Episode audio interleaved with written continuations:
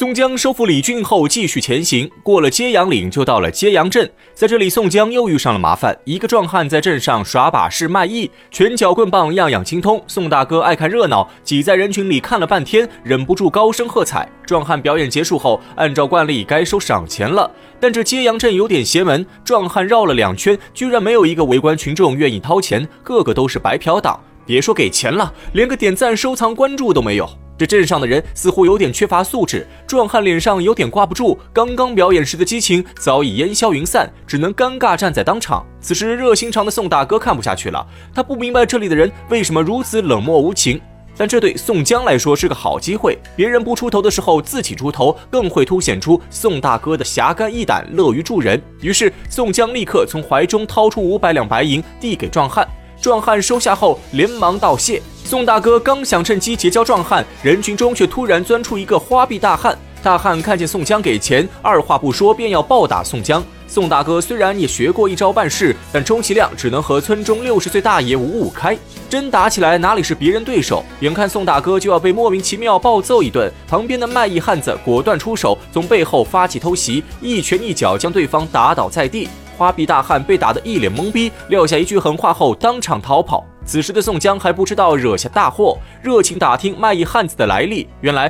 此人名叫病大虫薛勇，祖父曾经是老众精锐相公帐下的军官，因为得罪同僚不得重用，子孙只好行走江湖，靠卖艺卖药为生。打听明白身份后，宋江自报家门，二人又是一番互相吹捧。接着，宋大哥便提出请客吃饭，这也是他加深感情、拉拢人心的惯常伎俩。但等二人去了酒店，酒店老板却拒绝招待他们。宋江问其原因，酒店老板这才说出实情：原来刚刚被薛勇打走的壮汉是揭阳镇上一个有名的恶霸，名叫小遮拦木春，他上面还有个哥哥叫梅遮拦木红。这兄弟二人本是揭阳镇的富户出身，算是标准的富二代。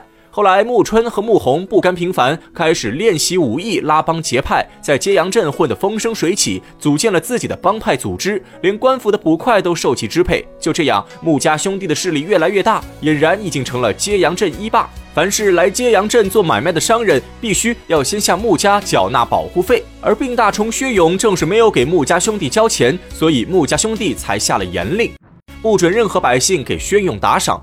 镇上的百姓都畏惧穆家兄弟势力，谁也不敢强出头，这才被迫当了白嫖党。而薛勇把穆春打走后，穆春已经让手下放出风声，揭阳镇上的酒店客栈都不准接待他们，因此店老板才不做宋江的生意。宋江听后心头一惊，俗话说强龙不压地头蛇，何况宋大哥现在还不是强龙，却惹怒了本地恶霸，下场可想而知。想到此处，宋江的腿肚子都有点抽筋。先前装出来的侠肝义胆早已抛到九霄云外。宋江塞给薛勇二十两银子后，匆匆告辞离去。此刻，在宋江的眼里，病大虫薛勇就是灾星一个，还是离得越远越好。宋江本以为离开薛勇，自己就可以避过灾祸，还想着在揭阳镇上和两位押送的官差喝点小酒，住上一宿。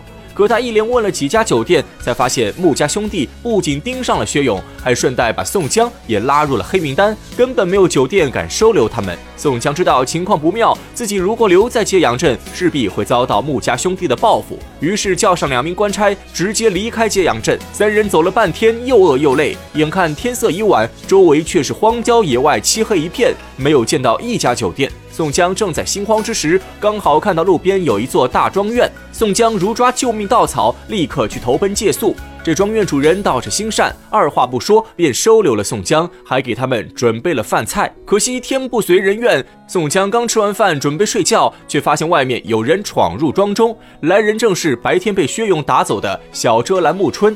鸡贼的宋江不敢出声，就躲在房中偷听外面的对话。听完后，宋江才知道，原来这座庄院正是暮春的家。自白天薛勇打走穆春后，穆春立刻召集人手准备复仇。他先去酒店中抓住薛勇，将其暴打一顿后，吊在本镇都头的家中，然后又到处寻找宋江三人，想着抓到宋江后，等明天把他们一起丢进浔阳江喂鱼。而穆春之所以吩咐揭阳镇的酒店不准接待宋江三人，就是要让宋江无处可躲。只是穆春教训完薛勇后，却找不到宋江等人的身影。他现在回来，就是要喊上哥哥穆弘，带人分头去追赶宋江。穆家兄弟虽然杀人成性，无恶不作，可穆太公却是个心善之人。他听过事情原委后，极力劝说穆春就此罢手，放别人一条生路。可穆春却不听父亲之言，拿起棍棒就去找哥哥帮忙。父子二人的对话被屋里的宋江听个正着。宋江知道天下没有不透风的墙，就算穆太公有意庇护他们，可庄院中的下人肯定会出卖自己。宋江当机立断，拉上官差二人从屋后小路逃出庄院。果然不出宋江所料，三人逃走没多久，背后已经传来穆家兄弟的声音。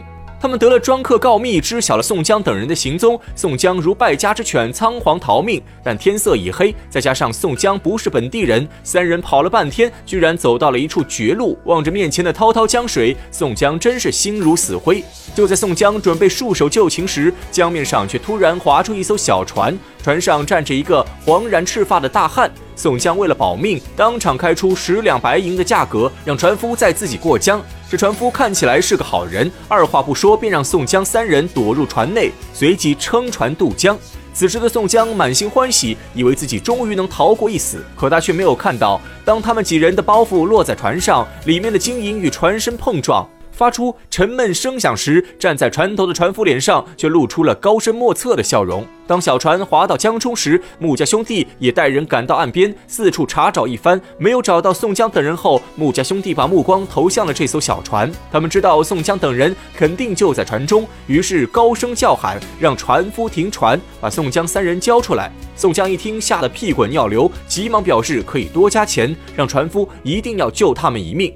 船夫点头答应，就算不用宋江哀求，他也不可能把宋江交出去。毕竟这块肥肉掉在自己嘴中，怎么可能会让给别人？此刻，岸上的穆家兄弟还在喋喋不休，眼看软的不行，又开始来硬的，亮出自己揭阳镇一霸的身份，威胁船夫停船。如果不停船的话，就让他们全部死在江中。面对穆家兄弟的死亡威胁，船夫不慌不忙，只说了七个字：“老爷叫做张绍公。”此话一出，岸上鸦雀无声。片刻之后，穆家兄弟口风力变，对着船夫喊一声：“张大哥，让他先把船摇回来，凡事都好商量。”可船夫却根本不买穆家兄弟的账。直言宋江三人是他的亲戚，自己要请他们吃一碗板刀面。说完便不再理会穆家兄弟，摇着小船继续前行。此时的宋江躲在船中，看着船头上这个高大伟岸的身影，心中油然升起一股敬佩之情。什么叫英雄好汉？眼前这个船夫就是英雄。明知道对方是揭阳镇恶霸穆家兄弟，这船夫却敢挺身而出，在危机关头救自己三人脱离虎口。这种敢于和黑恶势力斗争的大无畏精神，是宋大哥一辈子都装不出来的。而且贴心的船夫知道他们三人晚饭没吃饱，居然还要请他们吃板刀面。宋大哥虽然没有吃过板刀面，但想来应该是此地的特产。这是多么善良的人啊！宋大哥心中决定，一定不能忘了这位英雄的恩情。等下最少要给他一百两银子当做酬谢。但残酷的现实很快就给宋大哥上了一堂生动的教育课。